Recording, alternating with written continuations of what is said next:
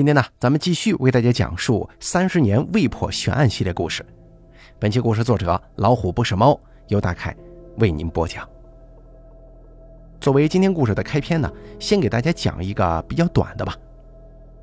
我以前同事有个高中同学，他们曾经一起到西藏旅行。那个同学说，他小时候父母带他去过北市的雍和宫，那里有一个喇嘛盯着他很久了，然后对他父母说。这孩子应该上辈子是西藏的，啊，不过他也没怎么在意啊，全当是开玩笑了。可是他听了之后呢，就总想着，实在不行去西藏看看吧。当他到了拉萨的时候，有个藏族人给那个同学一个就是拿在手里转的那种转经，他们之间呢彼此也不认识，就这么走过来就递他手里了。那会儿我那同事就在他旁边啊，看了个满眼。觉得他上辈子可能真的是西藏人。再后来，他这个同学二十八岁的时候准备结婚，新房子都装修好了，开窗通风呢。同学一个人坐在窗台上，手里拿着那个转经转着玩。他媳妇儿还提醒他，窗户开着，你别坐窗台上啊，注意安全。结果一眨眼的功夫，人就掉下去了。新房子在六楼顶层。这个事儿啊，也许是个意外。也许真的有某种神灵在召唤他呢。如果是后者的话，那对他的父母来讲，也是一种安慰了。再给大家说下一个案子啊。笔者我呢曾经看过一个盗窃文物的案子，觉得比较有代表性，特别想跟大家分享一下。在两千年前后，青海某地山上有个庙，这个庙啊很小，但是有上千年的历史了。庙里头主要是一些木雕的佛像，造型十分精美，而且呢，由于地理位置偏僻，虽然历经千年之久，但保存的非常完好。县里的文物局来人做了登记造册，并且找到当地的一个村民，一个月给他两百块钱，算是辛苦费了，让他呀经常上山过来看看就行。如果发现有什么破掉的或者说是损毁的，再报告文物局。而那个村民呢，也很负责任。基本上一个星期上山一趟。结果有一回他生病，将近一个月没去。等身体好了再到庙里的时候，当时就给他吓坏了。庙里的那些佛像简直像是遭到了一场大屠杀呀！基本上没有一尊是完好无损的，不是断了只胳膊，就是脑袋少了一半。地上还有不少的木屑。看到这儿，村民立马报了警。当时呢，省里文物局的人正好也在县里，就一起过来了。那个专家看完现场之后啊，心疼死了。这些经历千年的佛像，基本上全都被毁掉了。盗窃的人是完全不懂文物这行的，全是靠蛮力又敲又凿，被损坏的佛像价值难以估计。对照县里文物局之前的抵挡，真正被盗走的是两尊飞天佛像。这两尊佛像是在大殿上面的横梁之上，高度大约一尺有余，一个穿着红裙子，一个穿着绿裙子，所以啊，在这咱们就简称红裙子跟绿裙子吧。估计是这两尊佛像造像比较完整，而且比较好携带，啊，他们只带走了这个。文物盗窃案一般都是从文物的销赃渠道往前倒着查，专案组从青海一路查到广州。也是在当地公安局的协助之下，找到最后一个出手的人。后来做了大量的工作，这个人呢同意帮忙，最终提供了买家的姓名和联系方式。专案组找到了那个在香港的买家，对方倒是很痛快，表示把钱退回来就可以把文物归还。最后啊，总算是拿到了这两座飞天造像。哎呦，这造像别提多精美了，让人看了之后爱不释手，非常非常精美。后来盗窃的贼也抓到了，是两个藏民。这二位听说那里有个庙，二人就去了。但这些木雕的造像取下来很费劲，最后只有这两个飞天的还是很完整的，就给拿走了。这两个人找到买家之后，卖出了六千块钱，而最后那个香港买家出手的价钱是人民币两千万。这两个藏民因为造成了巨大的损失，最后被判处死刑。还有一个关于长沙马王堆汉墓的纪录片，里面有一个文物专家说，有人问他：“你们考古的跟盗墓的没什么区别呀？不都是挖别人坟吗？啊，这话虽然是个玩笑话啊，但专家还是很认真地进行了解释。专家说，考古看重的是文物的历史价值，比如一个大墓的发掘要历时几年甚至几十年，一个文物的出土反映了当时社会的工业、农业、城市规划与建设、教育等等各个方面。我们说穿越，其实这些文物本身呢，就带我们穿越时光隧道。让你更真实的看清百年、千年以前的人是如何生活的。有些文物可以推翻历史上对某个人物、某个事件的原来认知，甚至有些文物啊，可以填补历史的某个时间段的空白呢。可盗墓就不一样了，他们看重的是经济价值，目的性很明确，所以在盗墓的时候啊，不会考虑其他。也许某些文物在这个过程当中被毁坏。或者是墓穴被破坏，某些在他们看来不值钱的东西，很可能具有很高的研究价值。由于损毁，或许会造成对历史某个人或事件成为谜团，也许后代需要很多年才能解开，也很可能就会成为永远的千古之谜呀。再给大家讲下一个案子啊，这个事儿我忘了是在哪儿看到的了。八十年代的时候，有个贼。他趁人不备，专偷商店的售货款。一旦被人发现，他跑得又特别快，所以啊，一直没能抓住他。后来有一次作案，正好碰上两个民警带着一条警犬。那个贼在慌乱之中跑进了一个新建成的大楼里，大楼外头是一圈围墙，也没个后门。民警一看，把狗一放，然后在正门一边聊天，一边等着那个贼被狗咬住之后喊饶命。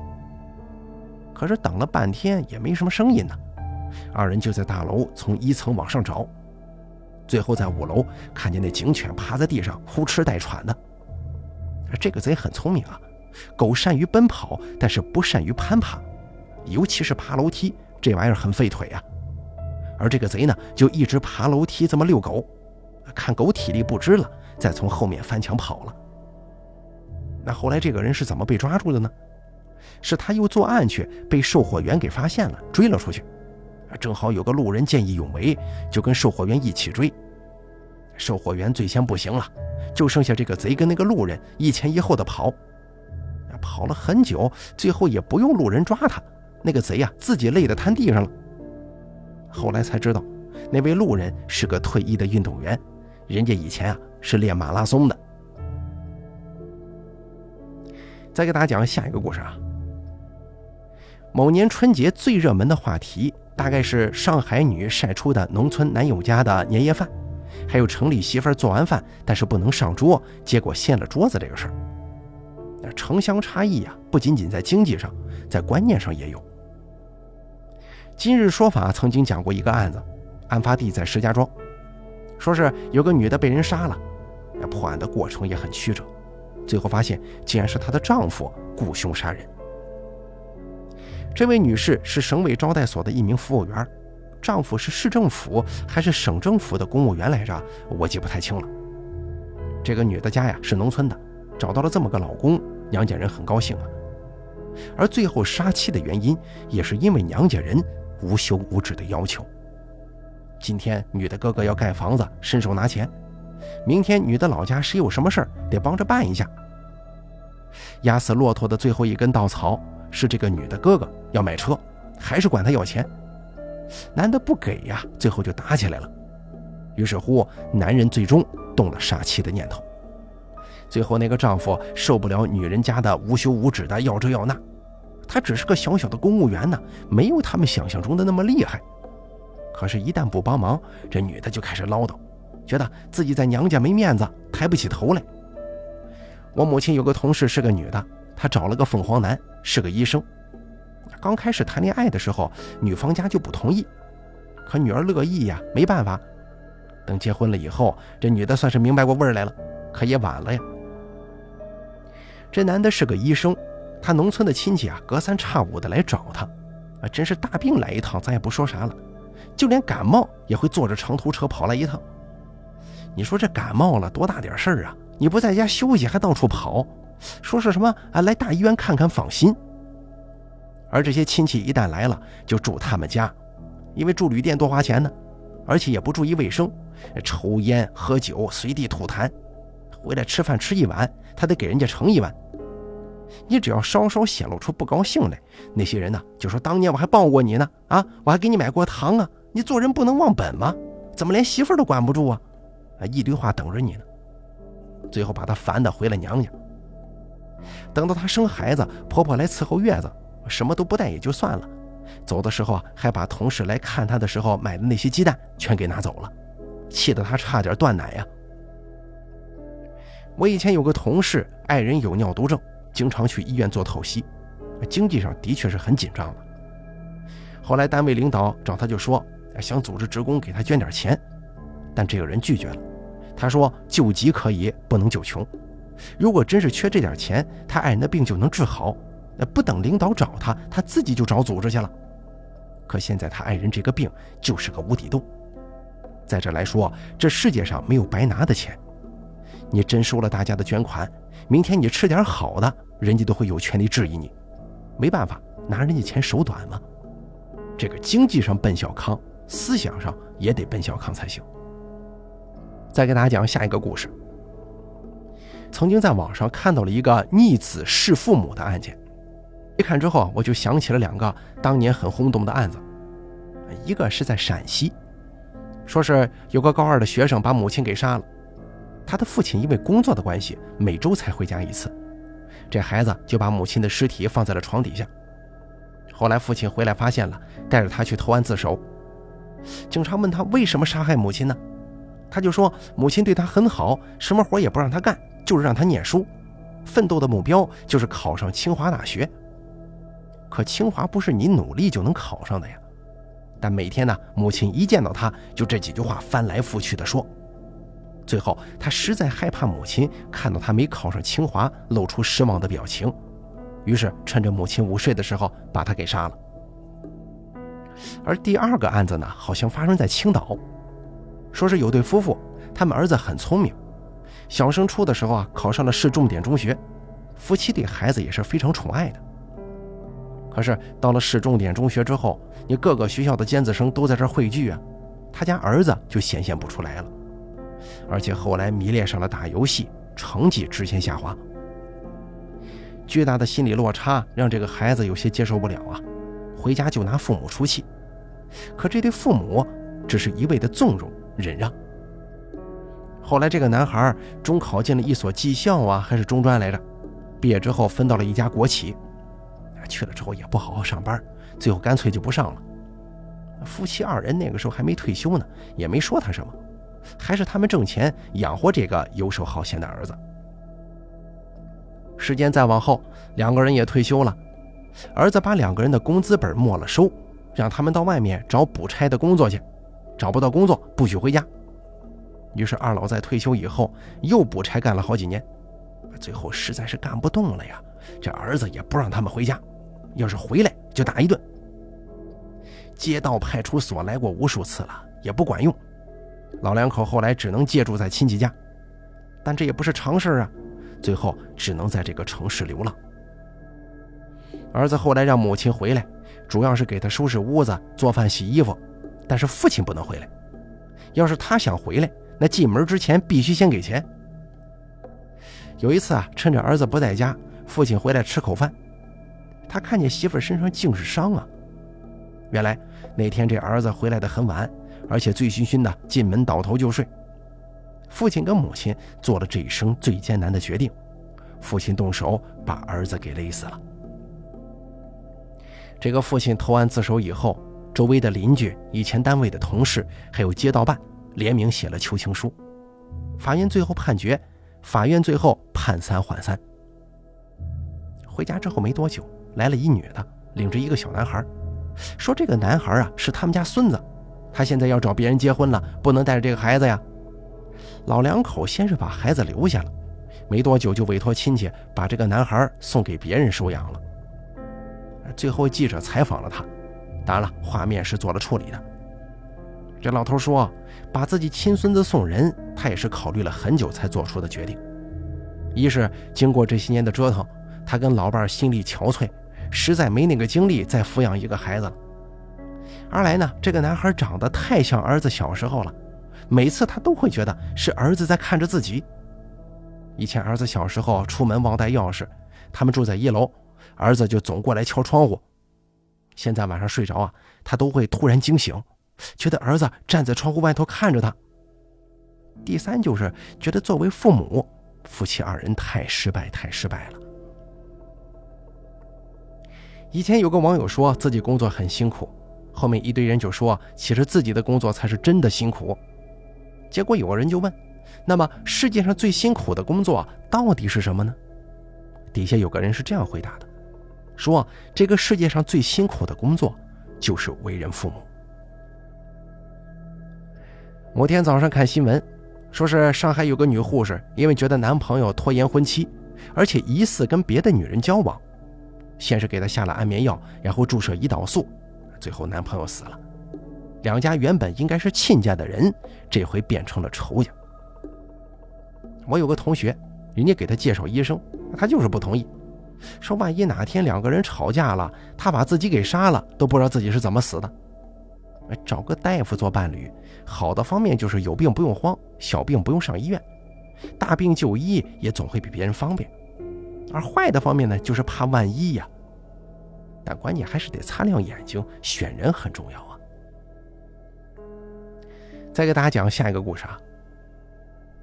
我小姨年轻的时候，有人给她介绍男朋友，两个人交往了不到一个月吧，这中间过程怎样，咱不太清楚。反正最后发现这男的有精神疾病。那会儿我母亲特别生气，说这家人真不是东西啊，自己儿子有精神病还给他找媳妇儿，这不是诚心害人吗？当时要不是我姥姥拦着，他非得找人家打架去。后来呀，我们住的这个小区里头有个男孩，那真的是我妈看着长大的。这男孩不仅长得不错，学习也好，高考考上了一所名牌大学。这个男孩有个高中女同学，父亲是我们市里的一个领导。那女孩考的是北京的一所大学，男孩呢就想追求那个女孩，但人家一开始啊就很干脆的拒绝了。男孩可能有点接受不了吧，一开始的时候在家是长吁短叹，父母也没在意呀，毕竟这个你连失恋都算不上，只不过是表白被拒了。可时间一长啊，他们家人也发现孩子有些不对劲儿，等到上医院也晚了。男孩这种精神病倒是不会伤害别人那种，也不砸东西，就是每天不停的自言自语，好像身边老有个人跟他说话似的。如果每天说话太多，就是病情严重的表现，所以他吃的药都是抑制神经兴奋的。那本来挺好看的一个男孩，开始发胖走形。也正是因为这个病，工作一直不顺利。他的学历到哪家用人单位，人家都抢着要，但每回都不超过三个月，人家就主动要求他走人，每次啊还都是给他整月的工资呢。而且由于这个药物的因素，对神经系统伤害很大。他几乎没有多大的工作能力了。就这样，他母亲还是张罗着给他找对象，后来还真就找到了一个女的，是个私企小白领。他母亲都准备到对方家里提亲了，可人家还是发现了这个精神疾病的问题，事情就黄了。后来某一天，我过年回家的时候，我妈就说：“反正咱这儿的邻居谁都不会去说的。”当时我一听，就想起了我小姨的经历。我就说，我小姨当年的事情您忘了？你还差点去人家那打架去呢，怎么现在看着这事儿倒不管了？我妈就说：“哎呀，有些事情真不是那么简单的，人家老两口也不容易呀。”再给大家讲下一个故事啊。我曾经看过两个关于文物鉴定的案子，算是经济类案件吧，给大家讲讲。在北市有个女的，哎，做房地产挣了不少钱。也开始学着人家有钱人收藏名人字画啥的。某一回，他从拍卖行买了一幅著名画家的作品《池塘》，花了大概有四百多万。可是买回来以后啊，就不断的有人说这幅画是假的，他上当了。这个女的就辗转找到了那位画家。当时画家年纪很大了，他亲自看了看这幅画之后，出了一个手写证明，表示这幅画不是他本人画的。然后这女的就拿着这张证明到法院打官司，要求拍卖行退还款项，同时还得赔偿损失，但是最后啊，这女人败诉了，原因是画家手写的证明法院没有采信，因为有些拍卖的作品虽然是画家本人画的，但是属于他的早期作品。那个时候画家的画技还不是很成熟，有些画作呢画的的确不好。而成名以后，别人再拿着以前的画去找他，他本人都是一概不认的，所以画家本人不能给自己的画做出任何证明。所以说，这幅画的真伪一直是个谜。还有下一个案子啊，说的是在北市南城有一块地，若干年前拆迁之后盖楼，而且拆迁户是可以还迁的。可谁知这一下子好几年过去了。那块地楼盖了一半就这么扔着，而拆迁户等不起呀，几乎天天在那挂条幅静坐。后来区政府就找到了开发商，让他们尽快把工程做完。开发商说自己资金比较紧张，要找银行贷款，然后政府就给他负责联系，让银行了解情况，如果可以就给他贷款，赶紧把楼盖起来吧。而银行这边呢，就要求开发商你得有抵押的东西才行。这个开发商说自己有一套金缕玉衣，并且出具了一份国内很多权威专家的文物鉴定报告。于是银行给他贷款将近一个亿，但是这个钱啊又打了水漂，楼还是那个烂尾楼。这下没办法了呀，银行只能起诉。最后才知道，那套所谓价值四个亿的金缕玉衣，是老板在河北花了不到一万块钱买的。稍微有点文物常识的人都能一眼看出这玩意儿是假的，可是，一群顶级专家愣是没看出来。最后，这个曾经入选富豪榜的人被警察给抓了，但是负责那套很关键的抵押品金缕玉衣的专家却什么事情也没有。就如同我们原来老总上当受骗似的，像这种文物鉴定啊，即使你知道对方是骗你，但你也无可奈何。那自己看走眼了，你也看走眼呢。接着再给大家讲下一个案子。我们这座城市啊，两千年前后出过一桩案子，普通的盗窃案，最后竟然演变成了凶杀案。当时我们这儿有一个高科技技术产业园区，我一个同学还曾经去那儿的单位面试过呢，啊，人家录用他了，不过他没去，说是太荒凉了。那个地方全是写字楼或者厂房，没有住家。别说晚上了，就是大白天街上也没人，是挺瘆得慌的。后来某一天，有个写字楼发生了盗窃案，案发时间应该是夜里。那座写字楼主要是做 IT 的单位，丢了不少笔记本电脑。由于案值比较高，公安局也很重视。案件告破没用多长时间，发现案犯一共三个人，其中两个主犯抓到了。就差那个负责望风和开车的从犯。同伙说，跟那个人也是临时搭伙，不是很熟悉，但知道那个人吸毒，而且是有案底的人。后来果然没费什么劲儿就查到了那个人，他也是本市的，属于以贩养吸那种，因为贩毒曾经坐过牢。这个人身材瘦小，所以当时去抓他的人去了六个。这人呢是跟母亲住在一起的。警察以收水费的名义把门给骗开了，然后几个人冲进去就找这小子。当时他人在小屋，冲在最前头的警察一进屋，这小子手里拿着一把枪，想都没想，抬手就是两发。前面那两个人立马被爆了头，开第三枪的时候卡壳了，第三个警察算是捡了一条命。后来通过审讯才知道，这小子早些年去过云南，在那儿学会了打枪。回来以后，有一次卖毒品给别人，那个人钱不够了，结果就从包里掏出来一把手枪，把他给吓坏了，以为对方要抢毒品呢。可那个人说拿这把枪抵毒品的钱。说完之后，枪就扔在那儿了，毒品拿走了。后来那个人呢又找他买毒品，仍旧是没钱给，给了他一盒子弹。而这个人呢本来不想要这把枪的，但是他毕竟玩过枪嘛。就没事儿拿着枪坐郊区线路车，自己走很远，找个荒郊野岭的地方，拿枪打易拉罐，想着哪天把子弹打光了，过够了瘾，把枪一扔就算完了。警察来的时候啊，他正在屋里擦枪呢，属于本能反应开了枪，结果打死了俩警察。这下子案子破了，嫌疑人也都抓到了，可是牺牲了两个警察。那个时候的抚恤金一个人是二十几万，高新区的管委会就找到园区的厂家，说大家看看要不要捐点钱呢？人家也是帮咱们破案才牺牲的。后来大部分企业都捐了款，我记得一共好像是七十来万。再给大家讲下一个故事啊，很多人都很羡慕学霸。但是人的优点会在某种情况之下转化成缺点，比方说，如果学习好的人因为总是正确的嘛，就容易造成他自负的这个情况，容易别人的意见他听不进去。我有个朋友是医院的医生，他说他们医院有个儿科大夫很是优秀，找他看病的人很多。大概在六十年代的时候啊，有这么一个农村人带着孩子去看病，那孩子腿有问题。这具体医学上的事儿啊，我不太清楚。反正最后这大夫认为孩子需要截肢，但当时其他医生提出，哎，这个事儿不需要截肢啊。但这人很坚持，再加上他也算是医院里的权威了，在他的主导之下，孩子最后还是截了肢。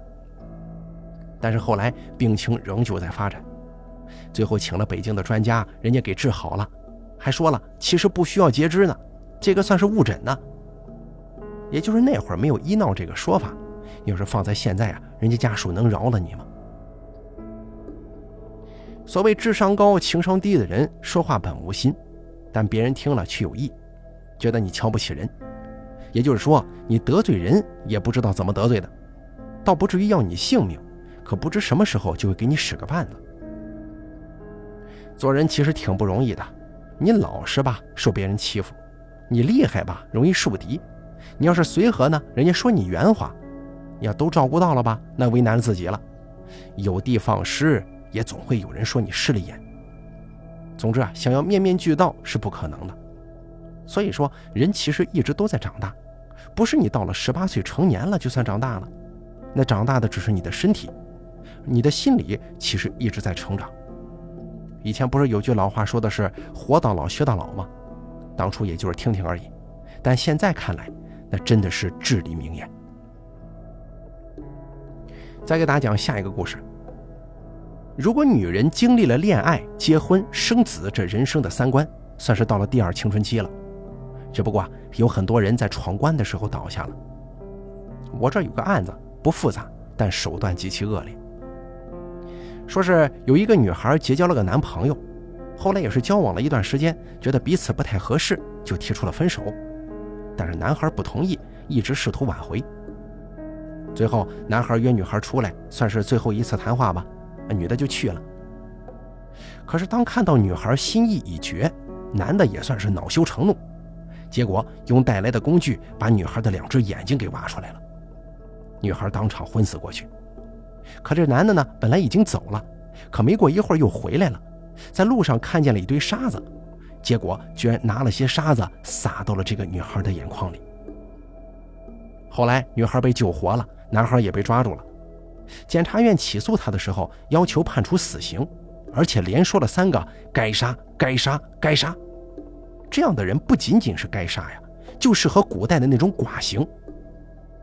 我记得以前看过一本书，说中国最后一个接受剐刑的人，就是一个奸杀了自己亲妹妹的人。再给大家讲下一个案子啊，说是有个村里的某位老者一人独居，某一天他被别人发现死在了自家床上，头都被砸烂了，可最后的结论竟然是自杀，大家都觉得不可信呢。后来有个专家解释，说这个老者是要自杀的，啊，就用钝器砸自己脑袋，虽然脑袋被砸破了，但大脑控制运动神经的地方还在继续工作。所以就是人已经没知觉了，但砸脑袋的胳膊还在继续工作，所以最后就是自杀呀。那这个呢是我听过的很奇葩的一个解释啊，也不知道这种解释到底是真是假，反正挺匪夷所思的。这个世界上啊，永远都有匪夷所思的人和事儿发生。这不前几年的时候啊，德国曾经出了个案子。德国这个国家给人的感觉就像是建在森林里的城市。经常看德甲的人会印象颇深，因为体育场周边啊全是郁郁葱葱的树木，咱们这边中超体育场周边的全是高楼啊。这样一个社会保障机制很完善的国家，人的犯罪也大多数是心理变态的那种，因为温饱解决了，所以才会产生私淫欲这个事儿嘛。有一个德国人，他一个人住在小镇上，还住在一栋不错的房子里呢，在咱们看来生活已经很好了呀。结果这个人在网上发帖子，那帖子的内容是说他想吃人，问有谁自愿被他吃啊？人家还真不是强迫的呢。据说有人来应征，两个人先是进行了一番交流，确定那个人是自愿的，但最后那个人打了退堂鼓，他也让人家走了。事情发展到后来，还真就来了这么一个人，男性，在西门子做工程师，他自愿被他吃掉，并且他还很详细的询问，先吃自己的哪个部分呢？后吃哪个部分呢？剩下的你要怎么处理呀？准备吃人的这个主啊，就让这个人录像，表示自己是自愿的。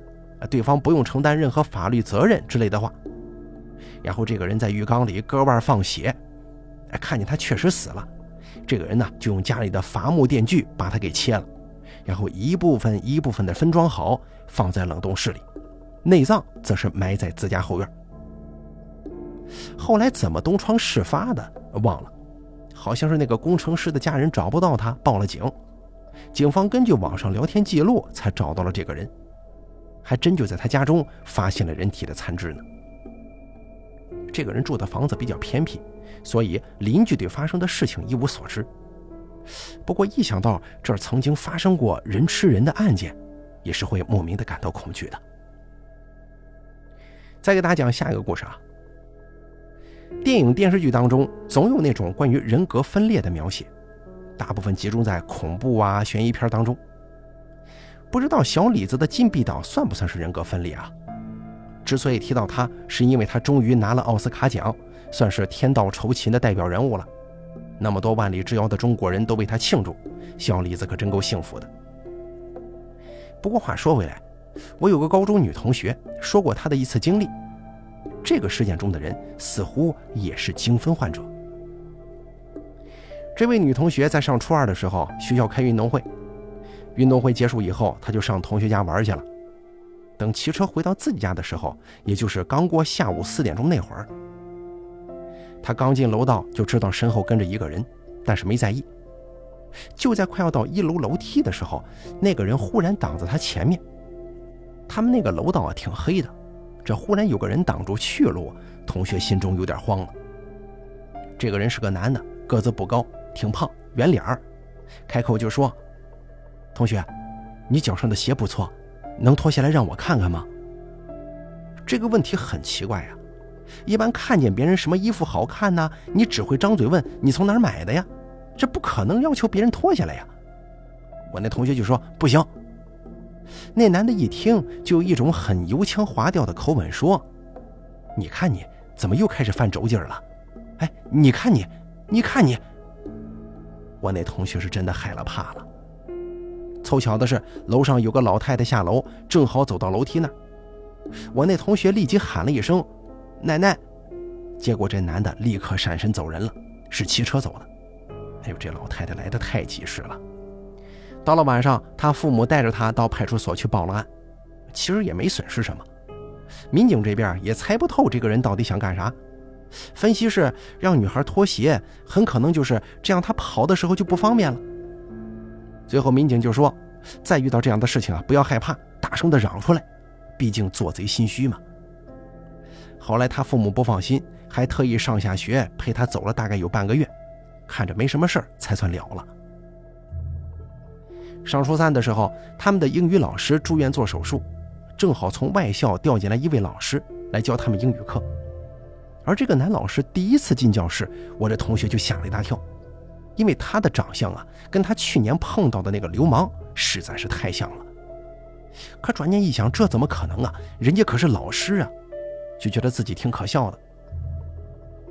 这位男老师教课教得很不错，对于学生的疑问回答也很仔细。我那同学也请教过他不少问题，对这个老师很是尊敬，还为自己之前居然把老师和流氓联系到一起感到特别惭愧呢。他自己说，这个老师看人的眼神呐，特别和蔼，很像是一位长者，说话的语气很真诚，不少学生都很喜欢这位老师。后来中考以后，我那同学高中考到其他学校了，但是有初中同学留校直升高中的，大家还是有所往来。